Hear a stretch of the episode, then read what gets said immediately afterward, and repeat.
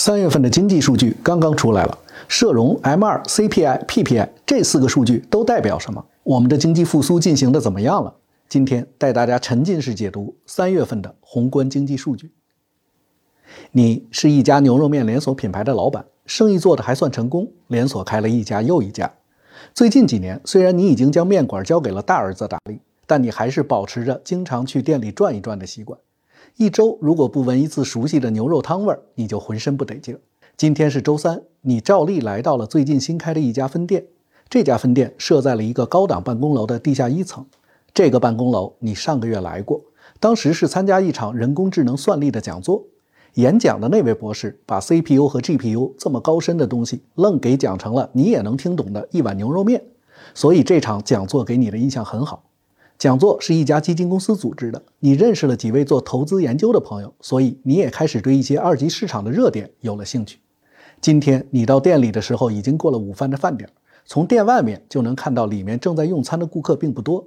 你夹着包刚刚走进面馆，靠墙桌子的一个中年人突然冲你招了招手，说道：“牛老板你好啊！”你看了看这个戴眼镜的中年人，想起来了，他就是上次参加讲座的一位研究员。大家都管他叫洪首席，说是做宏观研究的。你也就笑着冲洪首席打了个招呼，径直走到他对面坐了下来，说：“洪首席好啊，怎么这么晚才吃饭？”洪首席扶了扶眼镜，说道：“哎，没办法，昨天同时出来了好几个三月份的经济数据，所以今天一上午都在忙着赶一份社融数据的报告，这不就错过饭点了吗？”社融数据，什么叫社融啊？你鼓起勇气问了一句。洪首席拿起桌上的柠檬水喝了一口，回答说。社融的全称是社会融资规模，指的是咱们国家所有的实体经济从整个金融系统中得到的资金支持，包括呢从银行带来的钱、企业上市得到的钱，甚至政府和企业发债券借回来的钱都算。听到这里，你插了句嘴：银行带来的钱也算吗？听我大儿子说，上个月我们面馆就拿到了银行一笔五百五十万的贷款呢。洪守奇听你这么说，来兴趣了，从纸巾盒里抽了张餐巾纸，擦了擦嘴，继续说道：“银行贷款肯定算呀，而且社融规模里的大头就是银行贷款，不仅包括企业从银行贷出来的款，还有个人在银行的贷款都算。因为不管是企业还是个人，甚至包括政府，都是实体经济的一部分嘛。三月份社融新增了五点三八万亿人民币，其中贷款就占了百分之七十。而牛老板，你们从银行贷的那五百五十万。”也是算到这里面的，咱们可以算一算，五点三八万亿除以五百五十万，牛老板，你们面馆的这笔贷款啊，贡献了三月份社融增量的一亿分之一，五点三八万亿，这个数字是好还是坏呢？对于上万亿的数字，你已经基本失去概念了，所以你追问了一句，这个五点三八万亿啊，你需要和两个东西去比，第一和去年三月份比，去年三月份的数字呢是四点六七万亿，今年是五点三八万亿，多了七千多个亿。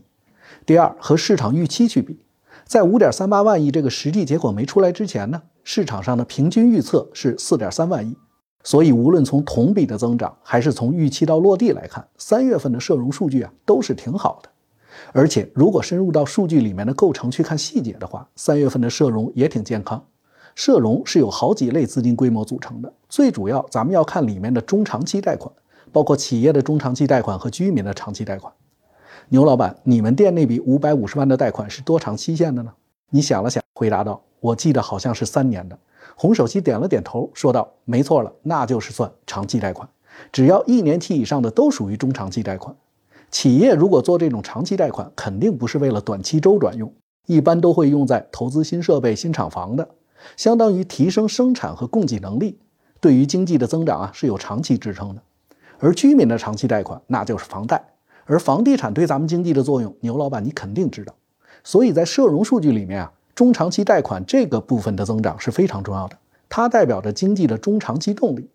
而三月份的数据里，企业的中长期贷款和居民长期贷款这两个增长的幅度都还不错。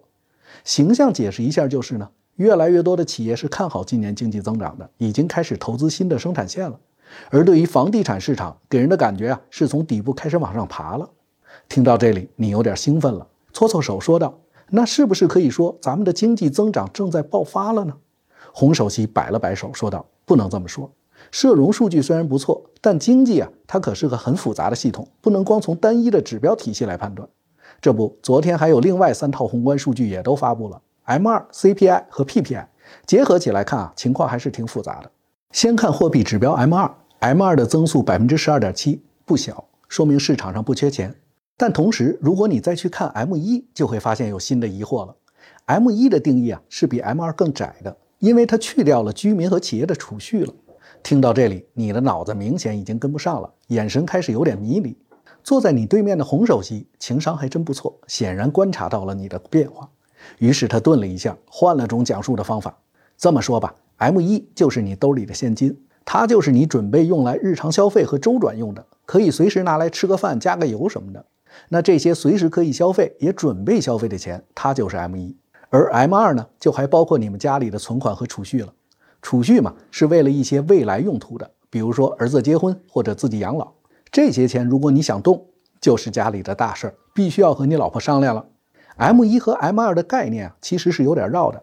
牛老板，如果你真想记，给你个方法：M1 是你一个人就能决定花出去的钱，因为它只包括短钱，随时可以花；而 M2 呢，就需要家里两个人都同意了，因为它除了短钱啊，还包括长钱，是存下来为未来做准备的。而我们现在看到三个月份的数据中呢，M2 增速百分之十二点五，但 M1 的增速啊却只有百分之六点七，是远低于 M2 的。咱们打个比喻，三月份咱们家里的钱虽然变多了不少，但是呢，大部分都存起来留着以后再用了，而放进兜里准备随时花的钱只占很少部分。这就说明呢，大家花钱消费的意愿还是蛮低的，对未来的收入没有安全感，不敢把手里的钱现在就花掉。M1 增速减 M2 增速出现的这种负差值啊，也叫 M1 M2 的负剪刀差。一月份咱们能算出来，数据是百分之负的五点九；二月份是负七点一；三月份是负七点九。负剪刀差越来越大了，说明越来越大比例的货币增量进入到了储蓄，而不是消费。换句话说，三个月过去了，短期消费的意愿并没有变强。这一点呢，从 CPI 和 PPI 这两个数据上也能得到印证。三月份的 CPI 是百分之零点七。这已经放缓到二零二一年九月以来的最低水平了。PPI 呢是负的百分之二点五，六连降，所以这两个数据都不好，说明了不管是居民消费还是工业生产，经济的活跃性都不高。你看，现在市场上都已经出现了通缩的观点了。所以，如果从 M2、CPI、PPI 这些指标来看，就和刚才社融数据那种乐观的情绪不太一样了。听到这里，你还是一直都能跟上的，所以你张口蹦出了一句。那按这种感觉来看，其实就是大家都已经卯足了力气开工，只是敢花钱的人还不够多呗。听了这句话，洪首席不禁对你竖起了大拇指。牛老板，你这个总结好。如果看三月份已经出来的数据啊，还真就是这种感觉，大家都已经卯足了力气开工，只是敢花钱的人还不够多。我下一份研究报告准备就用你这句话做标题了。